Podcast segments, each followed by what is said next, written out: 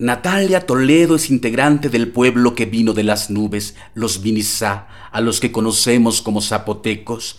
Ella es de Juchitán y cosmopolita, ganadora del premio Nezahualcóyotl de literatura con su libro Olivo Negro. Es quizá una de las poetas más interesantes en las lenguas originarias de nuestro país.